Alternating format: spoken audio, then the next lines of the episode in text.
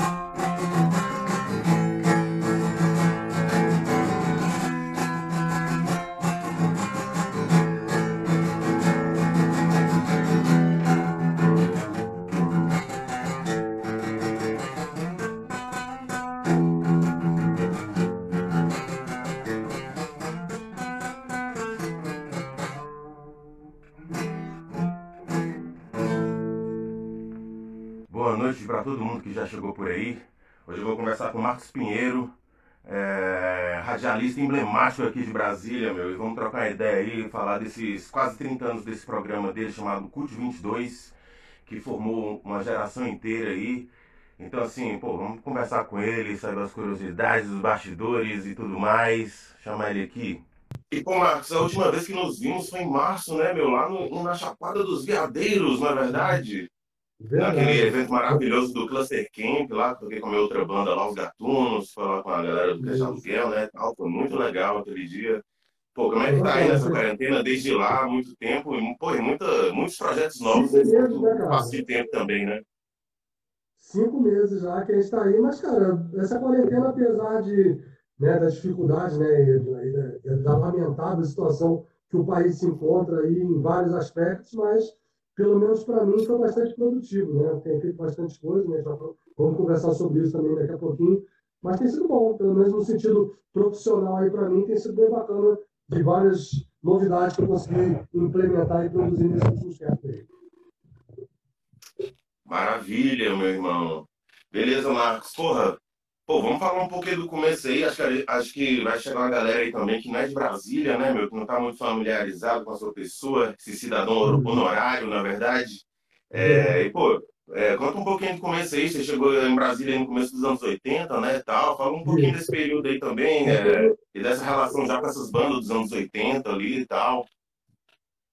Bacana. Pois é, eu vim para Brasília em 83, né? Eu, eu, eu vim do Rio de Janeiro, nasci no Rio, fiz aqui o terceiro ano no, no, no colégio aqui no, no e na sequência eu fiz a UNB, fiz faculdade de comunicação na UNB, me formei no final de 88, né, como jornalista, e já naquele ambiente da faculdade da UNB eu comecei já a começar a meio que frequentar aí essa cena do rock de Brasília, né? E uma cena que assim, a gente pode, eu, vivi um momento muito privilegiado, né? não só do rock brasileiro, mas do rock nacional. O rock nacional se projetou pra caramba aí, a partir né, da. Acho que o Rock in Rio foi um, né, o de 85, né? Foi um divisor de águas muito bacana em termos de mercado para abrir espaço aí para essas bandas, para essas novas bandas que estavam surgindo no rock nacional. E Brasília foi muito protagonista nesse sentido, não só com a tríade Legião Urbana, Plebe Rude e Capital Inicial, mas com outras bandas que tinham lá, Detrito Federal, Escola de Escândalo, Elite Sofisticada, Finisaf, é, Beta Pictores, mais para frente o Arte no Escuro, enfim. Então, foi uma cena muito bacana, que depois virou para os anos 90, e aí que eu passei, basicamente, é, na, na, na, prática a atuar, né? Que foi a parte de fazer o programa Cult 22, que eu estreiei, a gente estreou em outubro de 91. Né? E aí foi, foi meio desse aí, né? Desse convívio, de, estar tá, de já estar tá ali convivendo com a cena e tudo mais. A gente começou fazer, na verdade, um programa de esporte na Rádio Cultura FM, isso foi em março de 1990, um programa chamado, chamado FM Esporte, que basicamente a, equipe que fazia esse programa era da galera que era amiga do tempo da universidade, da UNB. Alguns formados comigo, outros formados depois e tal, mais ou menos contemporâneos.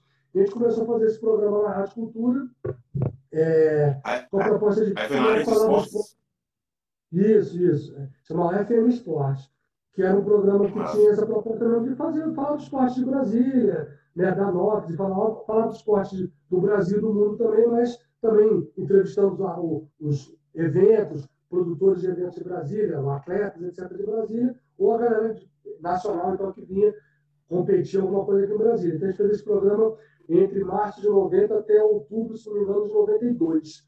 E nesse programa FM Esporte eu conheci o Carlos Marcelo, que era mais, era mais jovem, mais, mais novo que, que eu da turma da UNB, o caso Marcelo, ele, a gente percebeu que eles tinham uma afinidade legal assim, nessa coisa do rock, entendeu?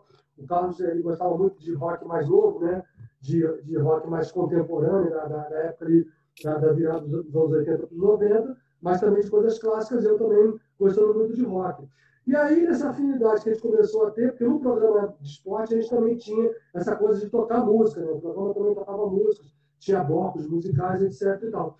e a gente percebeu e falou, pô, velho, por que a gente não faz um programa de rock, né? Afinal de contas, já que se fala tanto que Brasília é a capital do rock, né? Brasília ganhou essa alcunha nos anos 80 por conta dessas bandas que eu falei que se projetaram nacionalmente. Por que não ter? Já que a gente não pode fazer uma rádio de rock, que hoje, porque Brasília, na verdade, nunca teve, né? Passado mais de 30 anos, nunca teve. Mas por que a gente não faz pelo menos um programa de rock que abranja essa história do rock em geral?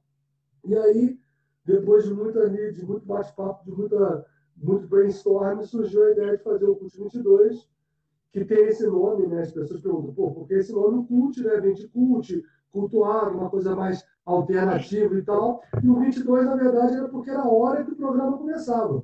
O programa, originalmente, na, na cultura, ele ia ao ar de 22 a 0 hora, sextas-feiras, 10 da meia-noite, todas as sextas-feiras.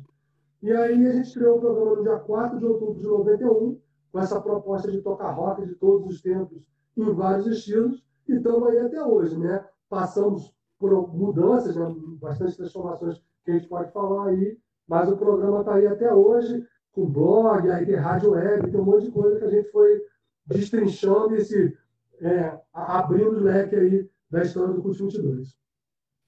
Não, maravilha. E, e, mas o, Ideia Nova veio primeiro que o CUT? Sim. O Ideia Nova, na verdade, ele surgiu não pelo Carlos Marcelo, surgiu por outro rapaz que fazia, que era programador na Rádio Cultura FM, chamado Wagner. O Wagner fazia um programa que o Ideia Nova, eh, tinha esse nome Ideia Nova, mas era um pouco mais voltado para lançamentos. O Nova era mais de lançamento de rock, pop rock, essas coisas assim. E aí o Carlos Marcelo, que já estava, como diz, fazendo um programa comigo é, participando do FM Esporte com a gente, na, na, nossa equipe e tal, meio que se aproximou do Wagner com a ideia de, de, de colaborar. E aí o, ele meio que, de assistente do Wagner, passou a ser o produtor do programa. E aí ele passou a fazer, aí com uma ideia nova, sob o comando do Carlos Marcelo, ele ganhou mais esse aspecto de fazer um programa mais voltado mesmo para o indie rock, para aquela coisa independente e tudo mais. Então, cara, o Ideia Nova foi fundamental, muito importante ali para bandas como aquela geração do grunge ali, Nirvana, Pearl Jam, Alice in Chains e tal, e principalmente a galera do indie, Pixies, Sonic Youth e tal, pode, Smashing Pumpkins um pouquinho mais para frente, pode-se dizer que a primeira vez que se tocou em rádio em Brasília foi a partir do Ideia Nova e, e junto depois com o Cult 22. Porque o Carlos começou a produzir Ideia Nova em 1990, né? inicialmente ele fazia mais especiais de bandas, depois com esse aspecto mais de lançamentos do indie rock, e aí na sequência em 91, outubro de 91 com o Cult 22. Então ficou essa dobradinha aí Cult 22 e Nova com os bons anos na Rádio Cultura. Cult 22 nas sextas-feiras à noite e o Ideia Nova no final das tardes de sábado. Maravilha. Pô, dando, só, só dando um salve aí para quem tá aí, Armando, Eliane, é, temos até uma presença internacional aqui, lá da Venezuela, nossos amigos do Recife Morado, é, Tudo Muda Music. Lembrando que estamos aí com a promo aí da Tudo Muda, cara. É, tem o CD do Abismo, do Transistor, do é, Vox Lugosi. E, pô, quem se interessar por algum, fala aí qual que quer, que a gente vê aí quem é, quem é de Brasília e tal. A gente dá um jeito de entregar depois. E... Mandar um beijo para a Érica Meia, que, que, entrou também na live. A Érica é uma das colaboradoras aí do Curso 22 também. Um beijo para ela. Não, maravilha. E, pô, aí logo ali em 93 ali, cara, saiu o Cult Cover Demo, né, meu? Que é bem um lançamento emblemático ali, juntou uma, uma nata bem importante ali da cena musical de uma maneira alternativa, né, assim. E, e acho que muitos casos ali da, da, da demo saiu até primeiro, né? Tipo, o Little Quail lançou o Stock Car primeiro na, na, no cover demo do que no disco, né? E tal. É, versões exclusivas. Fala um pouco desse lado do, do Cult 22 como selo. Sim. Então, o que, que aconteceu? Né? Então, assim, só voltando um pouquinho para chegar nesse, nessa tua pergunta. Logo que a gente começou a fazer o programa, como eu falei, o programa tinha a proposta de tocar rock de todos os tempos e vários estilos. Cara, não deu pouquíssimo tempo que o programa estava no ar, a galera das bandas já chegou com a gente, né, cara? Falou, pô, pô, mas vocês também tocam o rock independente de Brasília e tudo mais, foi, velho. Só trazer pra gente que a gente toca, com certeza. Então a gente criou um, um bloco no programa chamado Cult Demo, entendeu? Que era justamente para tocar as demos, que naquela época era as fitinhas mesmo, era com as fitinhas demos e tal. Eu lembro que, inclusive, a primeira banda que nos procurou foi a banda Restless, uma banda de, de heavy metal ali dos anos 90 de Brasília. O guitarrista da banda é o Marcelo Lins, que hoje está seguindo uma carreira solo. Ele trabalha muito tempo com os melhores do mundo e tal. Ele é irmão, inclusive, da Adriana Nunes, que faz parte da companhia. E, ele trabalha com, a parte de iluminação do melhores do mundo, enfim. Então aí a gente começou a abrir esse espaço para as bandas de Brasília para tocar as demos. E foi muito legal porque a própria Rádio Cultura tinha esse trabalho também de abrir esse espaço para os artistas independentes do Brasil, não só do rock, mas também de outras vertentes. Então, começou a vir essa ponte do Curso 22, de tocar demo das bandas, e, as, uma música e tal, ia para a programação da rádio. Aí depois, mais para frente, em 92, começou a ter um programa na Rádio Cultura, que era a Feira de Música, que era um projeto que existia de shows no Teatro Garagem do Sesc, na 913 Sul, estava voltando, inclusive, que também o programa era sábado à noite e também a galera tocava essas demos, tocava esses artistas independentes de Brasília aí em estilos diversos, não só do rock. Então, a rádio nos anos 90 continua até hoje, mas, a, mas ali naquele momento pré-internet, ela foi muito importante nesse sentido de ser uma primeira primeiro veículo que estava tocando esses artistas da cidade, né? a partir das suas fitas demo. E aí a gente começou a ter a ideia de fazer as produções mesmo. Então, a Acústico Convergente, inclusive, eu estou até falando aqui, uma capinha aqui, está meio refletindo aqui, mas acho que dá para ver. A Cruz Convergemos foi uma ideia que a gente teve, eu e o Carlos Marcelo, de fazermos, de juntarmos algumas bandas livres, elas poderiam escolher o que quisessem, é, de, de, de, outros temas, de outras músicas, enfim. Então, no final, a gente acabou juntando 12 bandas. Então, olha só, essa fita teve Raimundos, vou te falar aqui o que teve, Animais dos Espelhos, DSPH, DFC, Little Coelho Mad Buzz, Low Green, Mata Hari, Oz, Pravda, Raimundos, Restless, Sunburst e Succulent Fly. Essas 12 bandas, cada uma fazendo versões aí, é Oz aí. Então, Oz, por exemplo, Popular Acredite. Essa, essa é a demo da Oz, que eu tenho também.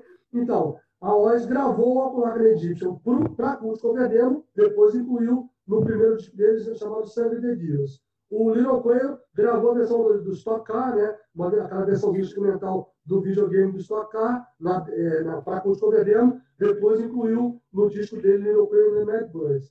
É, enfim, em termos de, de, de, de, bandas que depois reaproveitaram, foi isso. Mas foi legal. E o Raimundo, por exemplo, fez uma versão de Desculpa, mas eu vou chorar, que era um sucesso do Leandro Leonardo, numa versão hardcore e tal. Então, assim, foi muito bacana essa demo. A gente teve a oportunidade de fazer um lançamento dessa demo lá no Rio de Janeiro, na, na saudosa Rádio Fluminense FM, lá do, do Rio de Janeiro, a Maldita. Ele participou de um programa lá no sábado à tarde, que era no College Radio, comandado inclusive pelo Rodrigo Lariuda, do Summer Madness, que até hoje atuando né, com a Midsummer Madness. Então, foi muito bacana, foi uma experiência bem legal e foi a primeira experiência que o Cult 22 teve. A gente teve apoio de algumas lojas para poder é, fazer bancar as gravações né, nos estúdios. A gente fez no Zen Studio e na época no Artimanha, lá no Bancos do Brasil Rádio Center, metade a metade, e foi muito bacana. E essa fita vendeu bem, cara. A gente chegou a vender bastante essa fita na época. Beleza. Aí, pô, é, fala dos outros lançamentos também, tipo o Cutlass e, o, e o, as, a, aquelas outras compilações, como Psycho Shadow, Cigarettes, que já tem bandas de outros estados, né, e tal. Isso. E, aí, depois... pô, ah, sim. Isso. Aí, pode, aí, aí seguindo nessa coisa fonográfica do curso 22. Em 95, a gente estava todo aquele auge do Unplugged da MTV, a gente fez uma brincadeira e resolveu fazer um One Counted, ou seja, era o curso 22 desplugado. A gente também fez esse projeto no Artimanha, né? lá no, no, no Brasília Art Center, e a gente juntou na época é, seis bandas, quatro de Brasília, e chegamos a juntar até o Pato Fu e o Viper. A gente aproveitou passagens deles por Brasília para eles poderem participar desse projeto também. Então a gente convidou as bandas, as bandas prepararam o repertório e foi uma coisa gravada ao vivo. Na verdade, a gente tinha mais ou menos umas duas horas de estúdio, um pouquinho mais de duas horas no estúdio, para cada banda poder gravar. Então, assim, a quantidade de música dependia da criatividade de cada banda. Então, além do Pato Fui do Viper, tivemos em Brasília No Green, Oz, Pravda e o Mascal Woods. Mascal Woods pela primeira vez com a gente no, no, na época da Obrigado, o Mascal Woods ainda estava começando.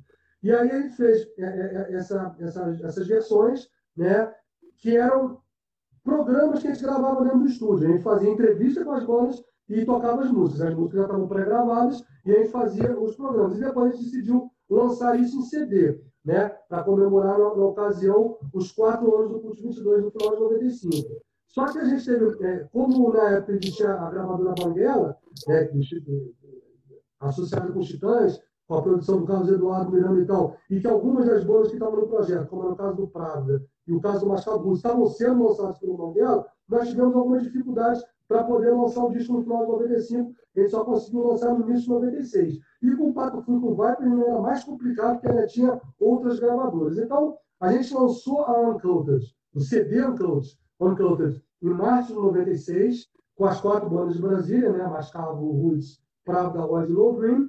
Fizemos um show, duas noites de lançamento lá no Teatro do Sesc, na 913 Sul. E ao longo de 96, a gente aproveitou as músicas que não foram para o CD todas e as gravações do Pato Fu e do, do Viper e lançamos os que a gente chamou de Uncounted Outtakes, que foi, na verdade, uma fitinha mesmo, que essa a gente nem botou para vender, só colocou para sortear, foi uma edição meio de colecionador, digamos assim, onde a gente compilou e fizemos as sobras do Uncounted das bandas de Brasília, mas essas duas bandas convidadas. Então, isso foi em 96. Depois, em 97, a gente lançou um CD que a gente chama que é o CD do trapezista, né? É pena que a capa que eu tenho aqui, eu estou sem a capa, né? Mas a gente tem a, a contracapa aqui, que é esse aqui. A gente juntou 22 bandas, inclusive bandas de fora. Tem, eu nem vou falar todas as bandas, que é banda demais, mas tem o Cigarrete, do Rio de Janeiro, com bandas convidadas, né? O Cigarrete, do Rio de Janeiro, tem o Garotos Podres, de São Paulo, tem, tem o Queca de Rato, é, até o, aquela banda Surto, que depois fez sucesso, que era do Ceará, está sendo produzido aqui. Enfim, foram 22 bandas, 4 de fora e 18 de Brasília.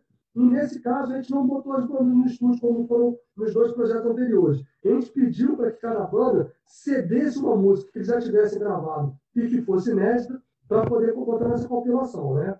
E nós fizemos aí o primeiro festival do Curso 22. Até então eram noites, né? no, é, noite no, no, teatro, garagem e tudo mais. A gente lançou esse CD do, que a gente chamou de trapezista, porque tem um, um trapezista na capa, e no final de 97, com, até com o apoio na época do patrocínio da Heavy Records, né, que era aquela loja de discos, CDs que tinha aqui na Conjunto Nacional, gerenciada pelo Paulo César Cascão lá do Distrito Federal. E aí a gente, a gente lançou o, esse CD. E nós fizemos um show de lançamento, como o CD saiu meio no finalzinho do ano, eles fez um show de lançamento em março de 98 no Teatro Canais, que aí foi no, no esquema de festival. Foram quatro sábados seguidos, até o Thiago Barbosa aí do, do Terror Revolucionário, ele tem compilado aí algumas imagens aí e tal, os flyers, ele até compilou no grupo do Curso 22 isso.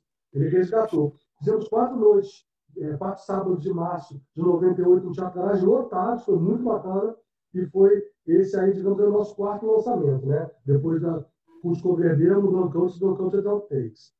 Aí, em 2001, a gente fez um projeto que a gente não chegou a lançar. Você até comentou comigo antes de fazer a live aqui, que a gente chamou de Curso Brasil ao vivo, que a gente também fez no Arte Banha, que a ideia era o seguinte: uma banda tocava, tocava ao vivo músicas dela e a outra banda tocava ao vivo. Só que havia um encontro das duas bandas que normalmente não tinham nada a ver uma com a outra para tocar uma cover, para fazer uma versão ao vivo no estúdio. Então, por exemplo, gente juntou o RTL, que era uma banda de meninas, uma coisa mais punk, com o megafone, numa, numa gravação. Outra a gente gravou, juntou o Centopé com Cábula. Numa outra a gente juntou o Macacão de 2099 com Gramofocas, né? o hardcore com uma banda de rockabilly, sabe, tal. E aí a gente acabou fazendo é, esse projeto. Só que a gente não chegou a lançar isso. A gente tem essas músicas, eu ainda tenho, a gente pode resgatar e de repente disponibilizar aí é, em MP3, no próprio site do Curso 22, enfim, mas isso a gente não chegou a lançar. Em 2002, a gente fez um. Mas em 2001, a gente chegou a fazer um, um segundo festival do Curso 22 para comemorar os 10 anos do programa. A gente fez esse show, esse festival, lá no, numa casa de espetáculos que nem existe mais, lá no CIA, chamava Espetáculos Hall. Lá no CIA, a gente fez esse festival com várias noites também. Depois, em 2002, aí a gente fez um outro festival, é, em parceria com o Kennedy, lá da, da, da, da da produtora, esqueci a produtora dele agora, daqui a que depois se juntou lá com, com o Fernandes para fazer o, o Ralapera.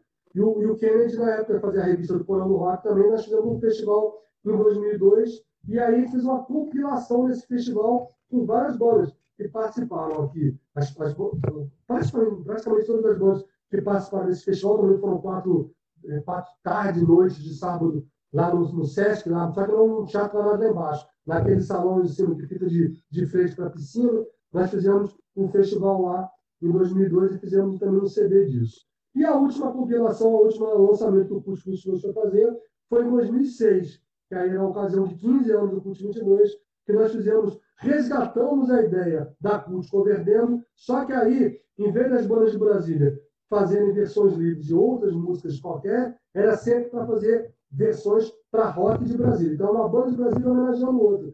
E o bacana dessa compilação que a gente fez, é, tinha bandas de Brasília sendo homenageadas e participando do projeto. Caso do Bom Genial, que teve uma música regravada e também participou do projeto. Acho que teve o Proto também, teve uma música regravada e também participou do projeto.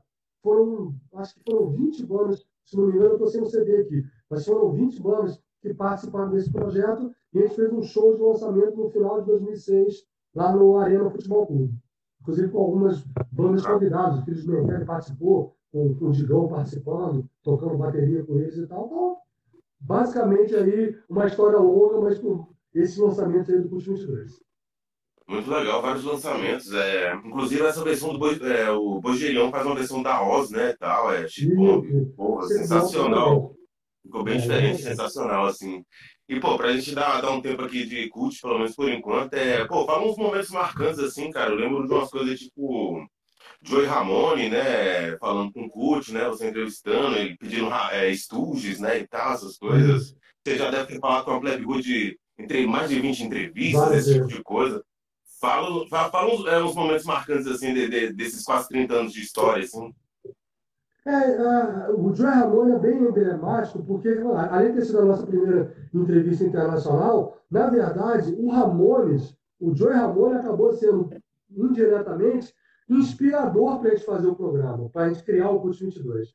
E isso aconteceu por quê? Em 1991, quando os Ramones, numa das vezes que o Ramones veio ao Brasil, acabado o show dos Ramones em São Paulo, o Joe Ramone foi discotecar na madrugada no Brasil 2000, se não me engano, convidado pelo Kiss Vinil, se não me engano. E aí teve uma matéria na Bis falando sobre isso, que ele passou horas da madrugada de São Paulo tocando no Brasil 2000, discotecando, batendo papo, tocando as coisas que ele queria tocar.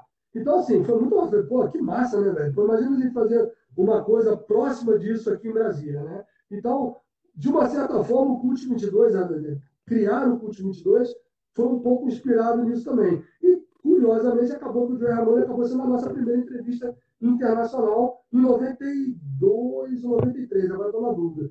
Que, que ele foi uma das últimas vezes, né? Os Ramones acabaram em 96, eles em 94 né, vieram pela última vez ao Brasil, é, antes do lançamento acho que do Adios Amigos, que o Adios Amigos é de 95, mas enfim, essa entrevista que a gente fez por eles, com o Joey pelo telefone, eu e o Carlos Marcelo, foi o 92 e 93.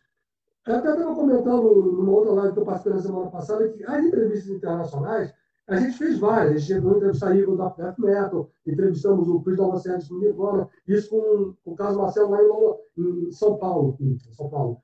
Em Nova York, cobrindo o Lollapalooza lá, no itinerante do Lollapalooza, entrevistamos a, as meninas do Seven, entrevistamos o, o Iron Maiden. Né? Então, assim, tivemos algumas entrevistas internacionais ao longo do Putz 22, o Tim Ripper Owens, que foi vocalista do Judas Priest, enfim.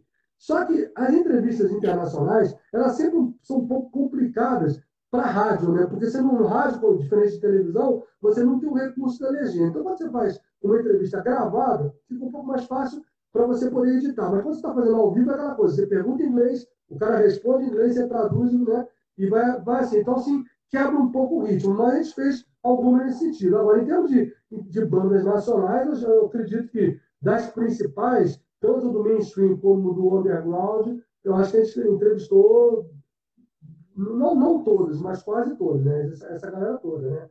O Renato Russo, você perguntou do Renato Russo, a gente não chegou a entrevistar o Renato.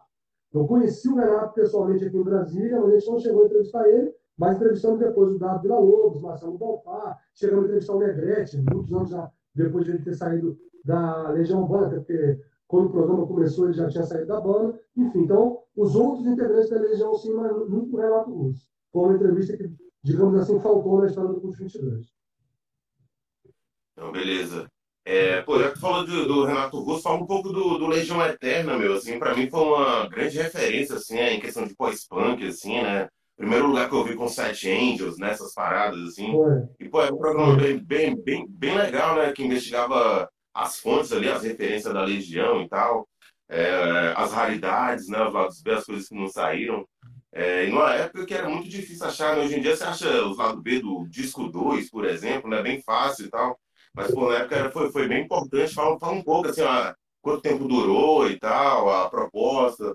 É, tem algum plano de, de, disponibilizar aqueles episódios de alguma maneira tal, que é bem, bem, bem legal, né?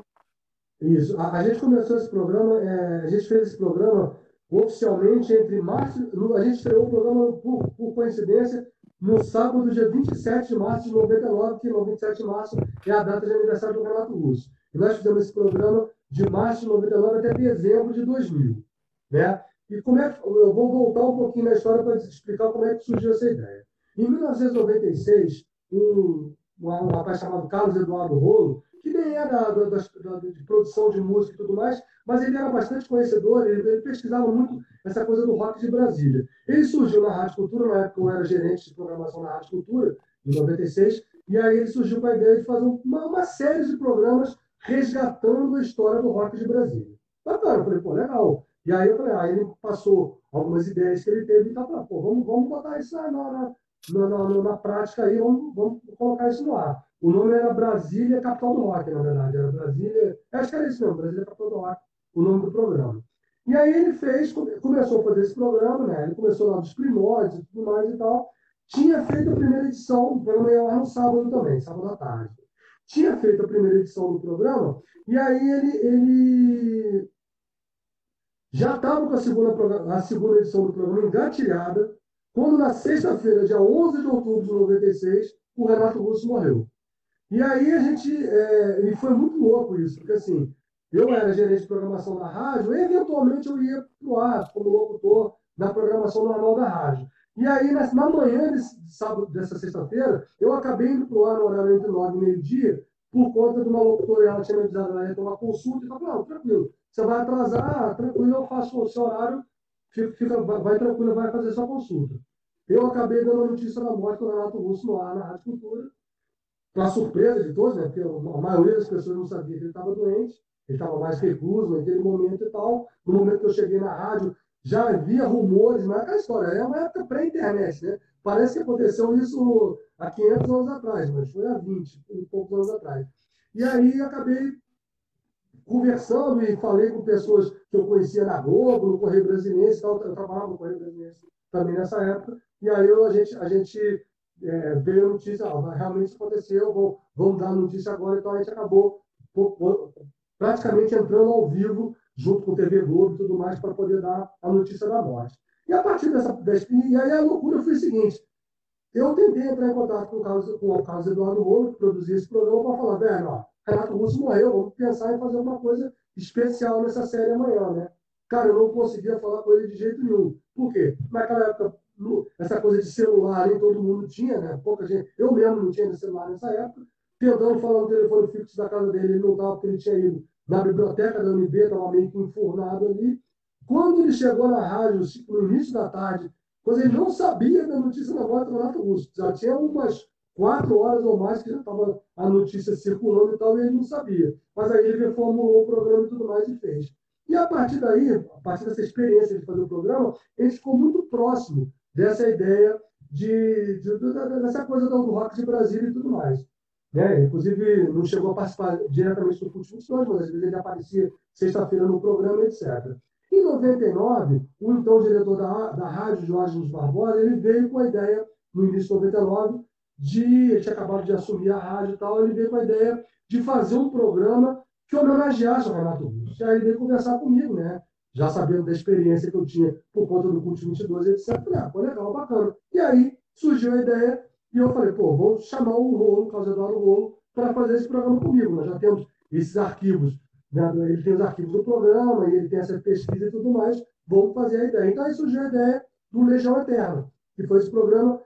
Qual, qual era a ideia do Legião Eterna? Não era só simplesmente tocar Legião Urbana, era tocar as influências da Legião Urbana, era tocar os outros projetos de Renato Russo, do Aborto Elétrico, né? Trovador Solitário, é, Renato Russo em carreira solo, bandas que regravaram músicas do Renato Russo, da Legião Urbana, e tudo isso entremeados com depoimentos. Né? Então a ideia do Legião Eterna era ter a história contada pelas pessoas que viveram com ele, desde familiares, mãe, irmã, tal, amigos e, obviamente, a galera da música. Né? Então a gente entrevistou produtores, etc. A gente entrevistou muita gente e fizemos essa série todos os sábados. Né? A, gente fez, a gente fez esse programa durante, como eu falei, é um, ano e dez meses, um ano e nove meses a gente fez esse programa. Aí a rádio depois passou por transformações em 2001 e tudo mais, mas já na virada para 2001, a gente, a gente achou por bem já no início de 2001 tirar o programa do ar.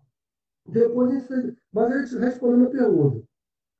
É aí é, é a loucura, né? Nesse tempo a gente não gravava os programas, até porque não tinha o recurso hoje digital, de MP3 e tudo mais, que é muito mais fácil você armazenar do que na época. Naquela época tinha que gravar ou em fita de rolo ou em fitinha cassete. Então, assim, tanto o Legião Eterna quanto o próprio Curso 22, eu não tenho acervo desses, desses programas né, até meados dos anos 2000. Então, praticamente, eu tenho aí 15 anos, quase 15 anos do Curso 22 perdido. Eu não tenho acervo. Eu tenho uma coisa ou outra, mas não todos os programas. Não. Eu comecei a gravar, a armazenar os programas de 2005, 2006 para cá, no caso do CUT. E no Legião Eterna, a mesma coisa. A gente tem algumas coisas gravadas. A gente chegou a fazer um especial do aborto elétrico com a presença do, do Felemos, ao vivo. Fizemos ao vivo com o Felemos no Estudo da Cultura, porque o Capitão Inicial tinha que tocar aqui. Pô, e aí foi muito legal. O Felemos ficou de cara. Eu falei, pô, meu, vocês têm material aqui que se bobear mim não tenho. Sacou? Isso foi no início de 2000, na época que estava fazendo, eram 20 anos do primeiro show Aborto Elétrico, que tinha acontecido lá no, no Socana, no Gilberto Salomão. Enfim.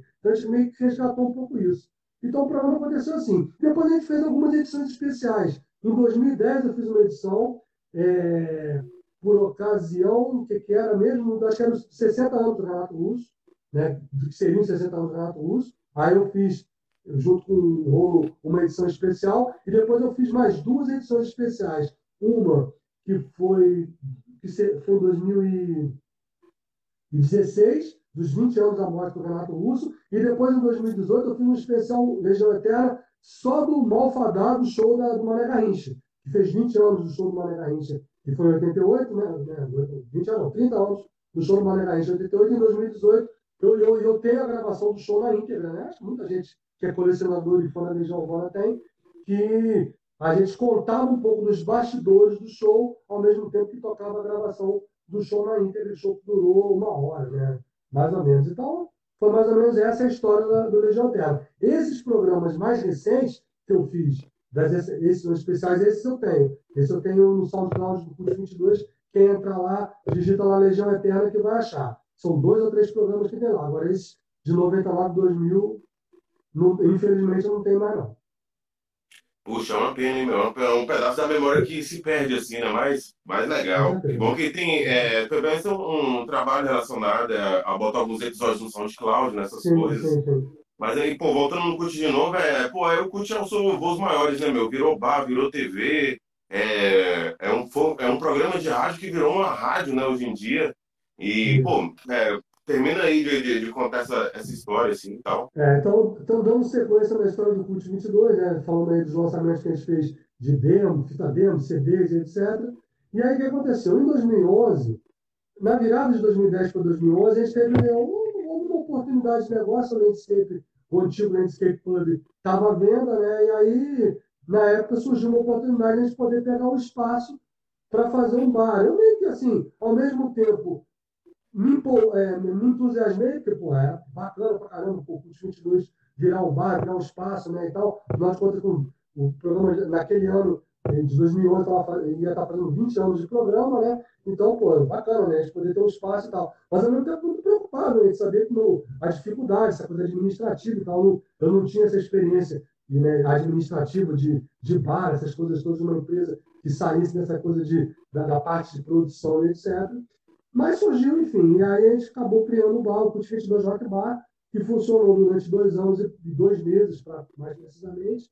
A gente inaugurou em janeiro de 2011 Cara, aí foi uma experiência, assim, financeiramente ela não foi lá muito agradável, não. Mas ela acabou sendo muito legal no sentido de pô, dar vazão a uma porrada de banda que está no Brasília, cara. Porque a, gente quis fazer diferente da maioria dos clubes, e eu não tenho nada contra e tal, mas assim, a gente quis fazer, privilegiar ali o som autoral. Né? A gente entendia que o, a, o grande déficit da cena do rock de Brasília era para as bandas autorais. Os pubs já estavam ali, os bares dos pubs já estavam ali contemplando as bandas cover, as bandas tributo, entendeu? E a história do Cult 22, do programa Cult 22, estava intrinsecamente ligado à movimentação dessa cena autoral, né? A partir do momento que eles estavam lá tocando as demos, os discos, entrevistando as bandas, etc. E tal, então a gente sempre deu esse espaço para cena autoral.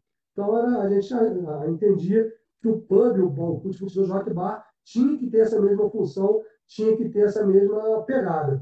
Então, assim, praticamente 85%, 85 da nossa programação de shows nesses dois anos e pouco foi de bandas autorais. A gente também fez shows, fez alguns shows tributos e tal, mas a gente estava com essa pegada em festas, né? Com DJs. Às vezes a gente juntava DJs com bandas, ou só DJs, ou só bandas, enfim. Cara, nessa brincadeira, cara, olha, esse número a gente bate no peito com orgulho. Mais de 470 bandas diferentes tocaram no bar em dois anos e dois meses. Tem bar que tem aí 20 anos que não tem essa quantidade de bandas diferentes que tocou.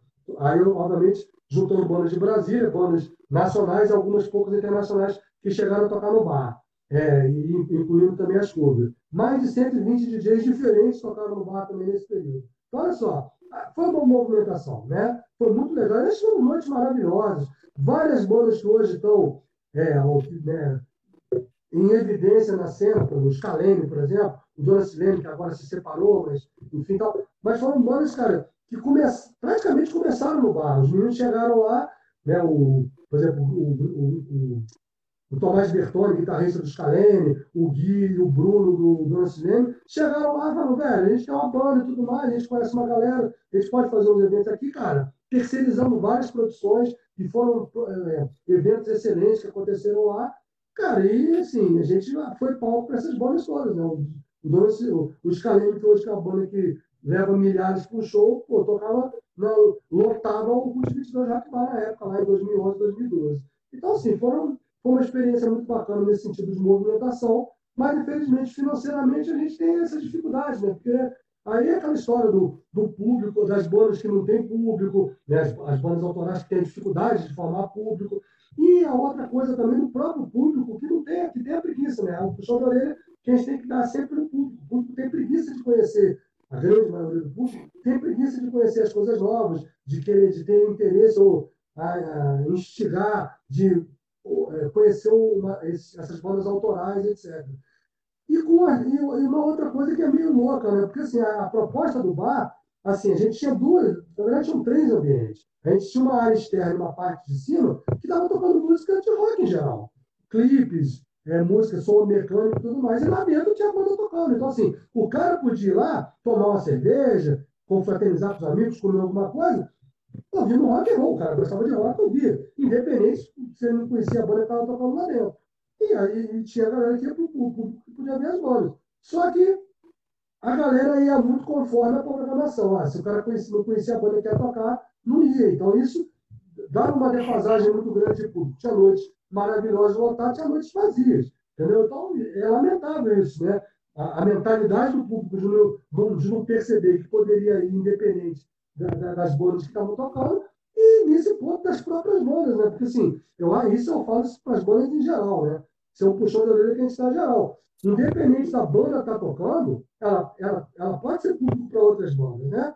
Pô, então se você tem um bar, se você tem um espaço, um Pulse 22 ou qualquer outro que fosse, que está dando espaço, que está abrindo palco para as bandas poderem tocar, pô, velho, eu vou lá no dia que eu for tocar com a minha banda, mas eu vou lá uma outra vez também para ouvir as outras bandas. Cara, eram raros, vou te falar sério, eram raros os músicos que iam lá para assistir outras bandas no, num dia que não era ele que estava tocando. Eram raros. Entendeu? Então, velho, aí como é que você. Se nem o público, o, o, o, o target, digamos, do festival do bar, que eram os músicos de Brasília, esse público de Brasília, a, prestigiava, como é que você consegue pagar as contas no, no, no final da coisa? Aí você tem um funcionário, tinha uma série de coisas. O funcionamento do Culto Missionário Bar era diferentemente dele que abria muito mais por eventos. A gente funcionava como um bar mesmo. A gente chegou a abrir de terça a sábado, depois a gente falou de terça-feira que estava muito ruim, mas continuamos na quarta-feira, de quarta a sábado, fizemos muitos eventos nos domingos lá, feriado, enfim. Pô, mas você tem funcionário, você tem garçom, tem gerente, tem uma série de coisas, fora as contas de aluguel, de luz, de gás, de, de coisas, de, de, de equipamentos, de energia, de, de comida, de bebida, enfim.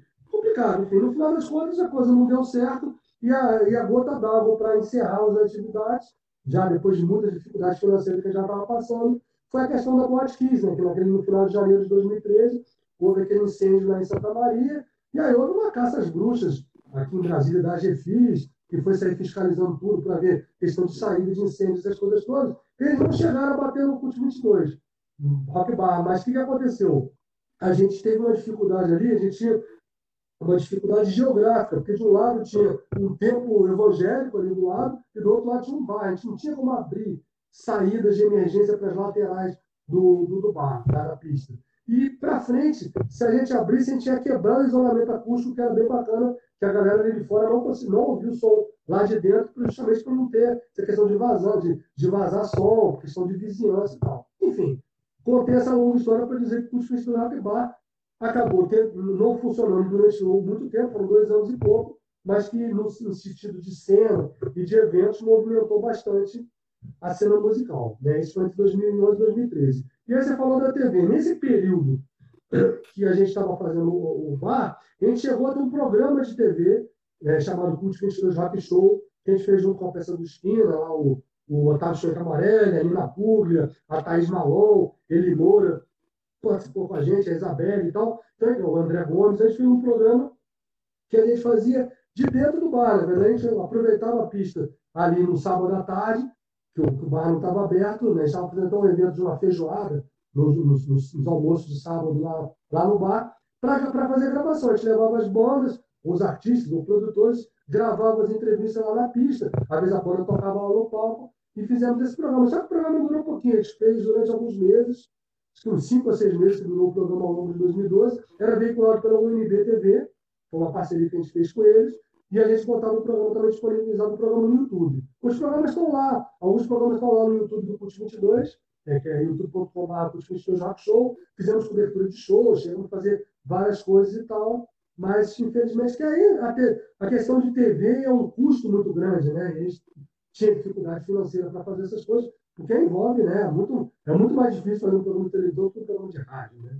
Então, aí, infelizmente, durou pouco tempo. Mas foi uma experiência bem bacana. E aí, a questão da rádio... Beleza. 22, que você... é... Ah, tá. Só antes de você falar da web rádio, estamos partindo para os 10 minutos finais. É, só lembrando que tem aqueles CDs lá do Abismo, do Frank Siddhartha, Transistor e Vox Lugosi. Quem estiver assistindo aí, quem quiser algum desses, só se manifestar. Quero CD do Abismo, quero CD da Vox Lugosi. E depois a Tudo Muda vai, vai entrar em contato. Queria mandar um salve aí pro Romário, João Pedro, todo mundo que apareceu aí, rapaziada, Bruno, Bruno Z, Caetano, que tá aí, todo mundo Music, Denise Evangelista, porra, o, o Evandro Esfolano tava aí também, Israel Veloso, que é o nosso próximo entrevistado da segunda, Israel do, da banda Vitrine, vai ser legal falar com ele. E, cara, pô, aí falei de forma sucinta assim, é, a web rádio e tua, tuas outras é, tuas outras vias de, de, trabalho também, que é, que é mestre cerimônia. Você já apresenta o Porão há vários anos né, ali também. E aqui também. É, é, esse lance de produtor de banda também, que você trabalha com essa via também, né? Isso, né? Vamos, vamos, rapidinho, que eu estou falando muita coisa, acabou de me estender. Então vamos lá. Rádio Cult 22. Nós tivemos um projeto embrionário entre 2013 e 2014, a gente chegou até fazer umas promoções e tal, mas tivemos algumas dificuldades técnicas, não deu certo. Voltamos com ela no final de 2018 e efetivamente a partir de março de 2019 a rádio começou a operar mesmo, com programação, com vinhetas com uma cara de rádio. Ela funciona com player no próprio site do Cult 22, que é o cult22.com, sem BR, né? Então, assim, é um blog, um site tem um player no alto, que é, a que é onde funciona a Rádio Web Putz 22, que na verdade é uma extensão do programa. Toca rock de todos os tempos, vários estilos. Vai do pop rock ao som mais extremo, toca internacional, nacional e Brasília, toca muita banda. Inclusive, isso é legal de falar. As bandas de Brasília estão tocando direto na programação lá na Rádio Web Putz 22, coisas antigas dos anos 90, dos anos 80, e essas bandas que passaram pela história do Putz 22 e as atuais. Então, está tocando direto, todo mundo lá misturado. É é meio que uma, uma, um saladão lá bem bacana. E aí, de um mês e meio para cá, do início, da virada de junho para julho, mais precisamente, a gente começou a botar programas na, de colaboradores. Eu fazia o curso 22 retransmitido pela Rádio Web, lá pela Cultura FM, retransmite pela Rádio Web na sexta-feira. Tem o Mundo Rock, é um especial de bandas que eu faço semanalmente e tal, que está estreando na segunda-feira às 8 horas da noite. E aí eu criei outros programas também, comecei uma transmissão ao vivo nas terças-feiras, nesse, nesse período da pandemia, que eu vou continuar depois de 8 às 9 da noite, que eu dou ênfase para tocar lançamentos do rock independente nacional de Brasília. Tenho as discotecagens da Sete Paz, que agora também tem convidados, uma semana, é sábado de 8 às, às 8 da noite. Eu começo, eu discoteco no sábado, no outro sábado tem convidado, enfim. Então são vários programas. E eu comecei a chamar a galera. Agora o Gabriel Tomás está tá apresentando o Magnético na Rádio Web 22, domingo de 7 às 8 da noite. Tem a galera do Substance, Gustavo Lima, a Pimenta, o Gami Justman e a, Daniel Lopes, programa voltado para o Boston, pós-punk, etc. Domingo de 8 às 10 da noite. Aí segunda-feira tem o, o COSAC, que faz de 9 às 11 o Carbono 14. O Rock daqui na terça com a Denise Cecília, que é logo depois do, da transmissão ao vivo que faz de 8 às 9 da noite. Aí tem o Canção Demodê que vem de São Paulo. Tem o Zinse, que é o Felipe CDC e o Frajola, enfim que é quinta-feira, de 8 às 10 da noite, enfim. Nós recheamos, estamos com 10 programas na Rádio Web Cult 22, nessa faixa noturna, além da programação normal que rola ao longo do dia. E, a gente, e fazemos promoções, etc. e tal. E aí, outras atividades que eu faço, além dessa coisa de rádio, de produção de rádio e tal, é DJ, né? Eu toco em várias festas. Além das, né, pô, Cult 22 fez várias festas ao longo da, da sua história, desses quase 29 anos, que vou fazer 29 anos agora em outubro fizemos várias festas, ou eventualmente eu sou convidado para ser DJ em festas né, de outras pessoas, etc. E apresentação de shows, né? Fiz apresentação de vários shows. No caso do Porão do Rock, é, Felipe, eu trabalhei no Porão do Rock, né? Eu saí do Porão do Rock, a última edição que eu trabalhei foi em 2017. Eu trabalhei nas 20 primeiras edições do festival. De 98, a primeira edição, até 2017. A única edição que eu trabalhei foi 2011, nesse período. Né? E o que, que aconteceu? Eu comecei como assessor de imprensa do festival, né? porque aí ali a galera, já, a partir do trabalho que eu já fazia com o CUT 22, colou né? a ideia daquelas bandas que ensaiavam ali no subsolo da 207 Norte, de fazer um festival e tal. Eles colaram e eu comecei a trabalhar com essa coisa de estar ali fazendo assessoria de imprensa, porque né, eu sou jornalista, tenho a formação de jornalista. E aí o festival foi crescendo e tudo mais. Eu, a, o que era uma assessoria de imprensa virou uma, uma comunicação mesmo, um festival grande coordenação de comunicação, com várias pessoas trabalhando comigo, etc. e tal, e eu fiz a curadoria, né? Aí a, o Porão se tornou uma ONG, e aí eu fiz parte da curadoria durante, de 2000, quando começou essa curadoria de bandas, até 2017. Já fiquei 17 anos fazendo curadoria de bandas, ou com outras pessoas, em um determinado momento eu fiz sozinho. Aí tinha aquelas seletivas do Porão do Rock, no qual eu organizava tudo mais, com outras pessoas, etc. Então, inclusive, eu, Inclusive consegui ganhar um em 2016 com os gatunos, hein, cara? Foi exatamente, exatamente, entendeu? Muito legal. Porque a, a ideia dessas seletivas era, era acompanhando, a acompanhando a cena musical, a cena do rock de Brasília, dos vários estilos e tudo mais, trazer essas bandas que ainda não tinham tocado no porão para se apresentar numa seletiva e aí se classificar. Algumas bandas eram convidadas direto para a produção do festival, outras participavam dessas seletivas, que a gente fez seletivas ou em pubs, ou em lugares públicos, enfim, teve várias vertentes, várias variações das seletivas do Porão do Rock. Mas aí, em 2017, foi a minha última participação. É, em 2018, eu fui lá ao Porão do Rock somente como jornalista mesmo, para cobrir, para fazer coisas que eu gosto, né? Porque uma coisa que eu sempre falava quando eu estava no Porão do Rock, eu não conseguia assistir os shows, devido à correria, devido àquela loucura toda eu não conseguia assistir shows. E aí, em 2018, eu consegui assistir show, entrevistar as bandas, uma coisa que eu, que eu gosto mais de fazer, está bacana. Ah, no, 2019, eu não fui ao Colombo. Participei de outros eventos, participei do Churrasco Roll, que deu uma parada. Cheguei a trabalhar no Marrecos Fest, cheguei a trabalhar com o Carna Rock, e é, cheguei a trabalhar na primeira edição do Brasil Music Festival, do Rafael Vesma, aquele evento que aconteceu no Autódromo, que teve internacional, teve Alanis Morissette, Pretenders, Simple Red, então eu coordenei a parte de comunicação de imprensa aqui em Brasília. Enfim, então foram eventos que eu trabalhei ou como apresentador ou como assessor de imprensa, né? Apresentei, ano passado apresentei o Salão Barroque, é, junto com o Paulo, apresentei o Festival Finalinha lá em Tabatinga. Então, vi vários outros eventos que eu, que eu, participei de alguma forma, né? E a parte de bandas, na verdade, eu, eu não trabalho especificamente com a produção de bandas, eu trabalho mais com a parte de assessoria de imprensa. Eu cheguei a fazer produção de bandas, mas é uma coisa que eu, eu considero mais complicada. A parte de assessoria é uma parte que é, que, que é mais afim da minha atividade, né? como jornalista. Então, é basicamente o quê? É pegar o material da banda, fazer o release, fazer o contato e abrir espaço na mídia em geral, seja em rádio, é, televisão, que é um pouco mais complicado, jornais e sites e tal, para poder veicular informações sobre esses artistas que eu estou assessorando. Hoje eu estou com quatro artistas, estou trabalhando com três artistas autorais, estava trabalhando também com uma banda cover no início do ano, agora deu uma parada por conta é, da, da, pandemia, e um, um, festival também. Então, hoje eu tenho, informalmente ou informalmente, cinco assessorias que eu estou fazendo nesse sentido. E o resto são essas produções do Cult 22 e da Rádio Web aí, que estão num, num tempo bacana aí, mas está sendo bem divertido. Maravilha, Marcos. Pô, cara, é... Então, é, lembrando que eu vou disponibilizar essa entrevista aqui no YouTube depois, é, com os links ali, com as coisas que, o, que, o, é, que, o, que, o Cult 22 está envolvido e tal, as, algumas bandas aqui que a gente comentou e tal, vai virar podcast também. É, e no post aqui do, do IGTV vou marcar aí quem ganhou esses CDs e tal. E lembrando que próxima segunda também sai o 12 single da Signo 13, é o penúltimo single do nosso disco Serpentário muito trabalho. Terminei esse disco aqui na, na, na pandemia, meio pandemia, na quarentena. Mas vai rolar segunda-feira, passem lá, Mendácio é o nome da track. E, pô, foi, foi maravilhoso, muito difícil, cara, condensar é, tanta informação é, só, só, em uma hora, né? Você tem um portfólio, você tem um portfólio gigantesco, né, meu, assim.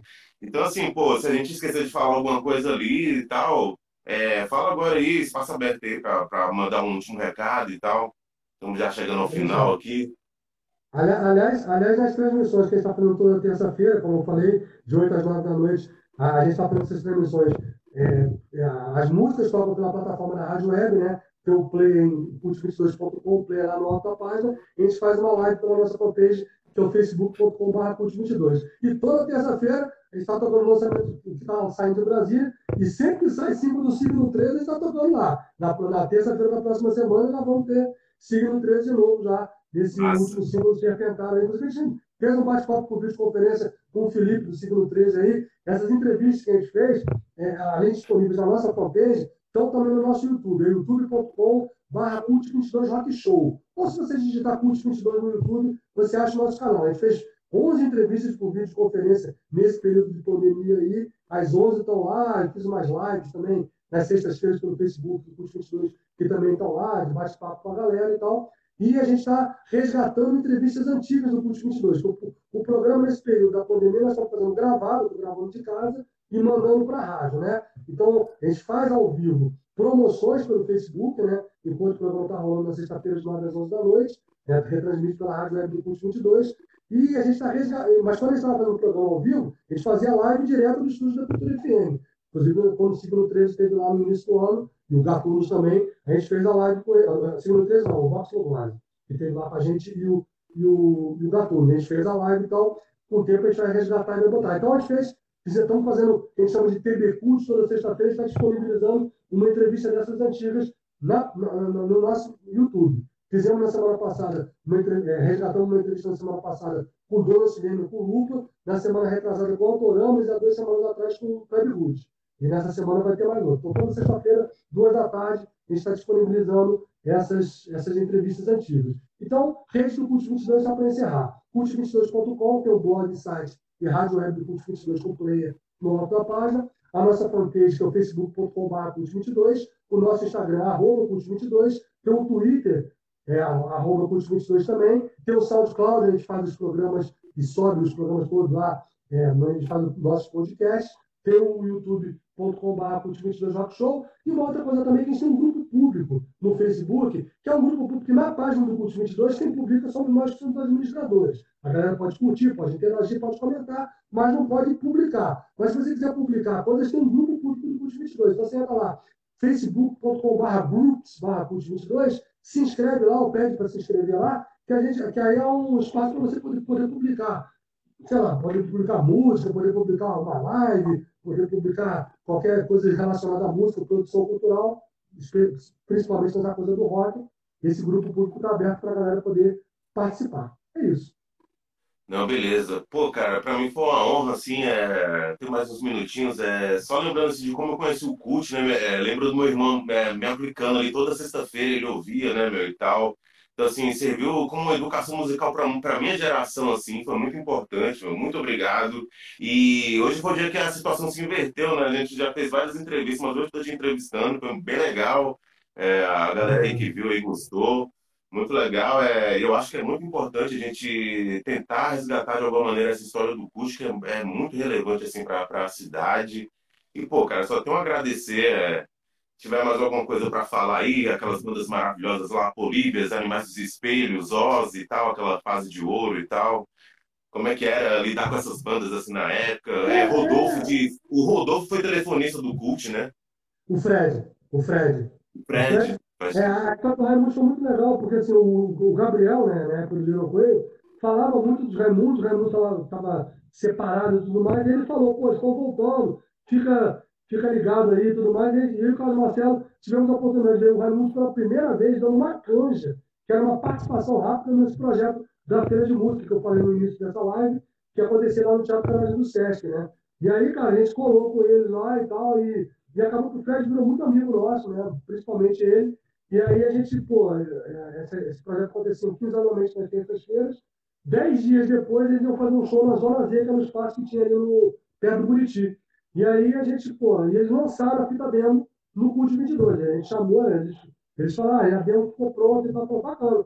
E aí eles foram lá no Cult 22, foi em dezembro de 1992. Então, a gente tem o orgulho de dizer que foi o, o Cult 22 foi o primeiro programa na primeira rádio no mundo inteiro que tocou Raimundos, né, entre outras tantas bandas de, de Brasília e tal, que a gente teve a oportunidade de tocar. Então foi uma história bem legal, bem interessante, num momento que realmente para a internet. Né? Então, assim, como eu falei também, é, a rádio e o programa eram muito, eram um canal, uma fonte primária de informação aí para poder tocar esses artistas independentes de Brasília, ou, ou às vezes do Brasil. Né? Então isso aí foi muito importante, a gente teve um papel nisso aí também, a gente tem muito orgulho de falar sobre isso. Então é isso, cara, a gente está aí estão perdurando. E quem sabe aí, se todos sobrevivemos a essa pandemia, em outubro de 2021, quando o Cult 22, se o Cult 22 chegar aos 30 anos aí, a gente promete aí fazer umas, umas coisas doidas aí, mas sem spoiler por enquanto.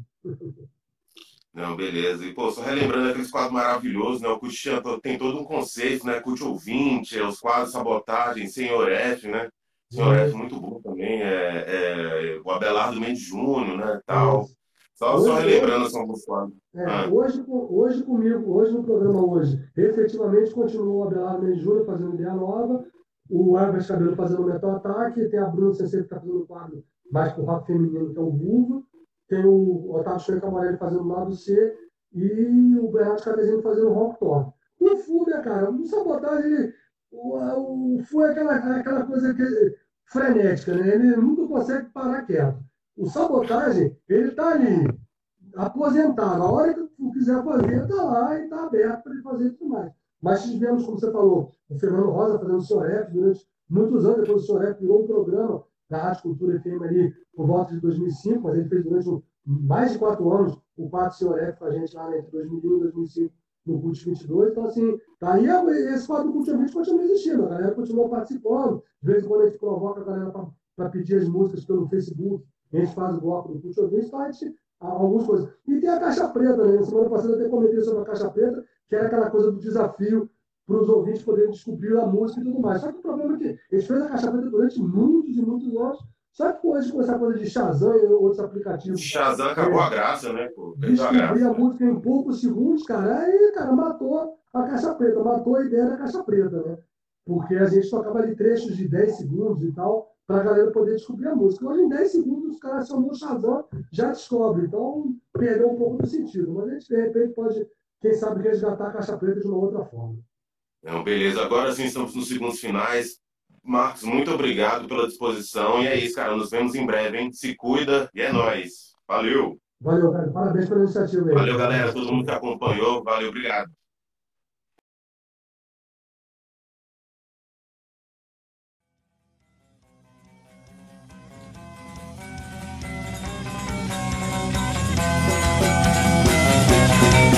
Signo 13 Entrevista.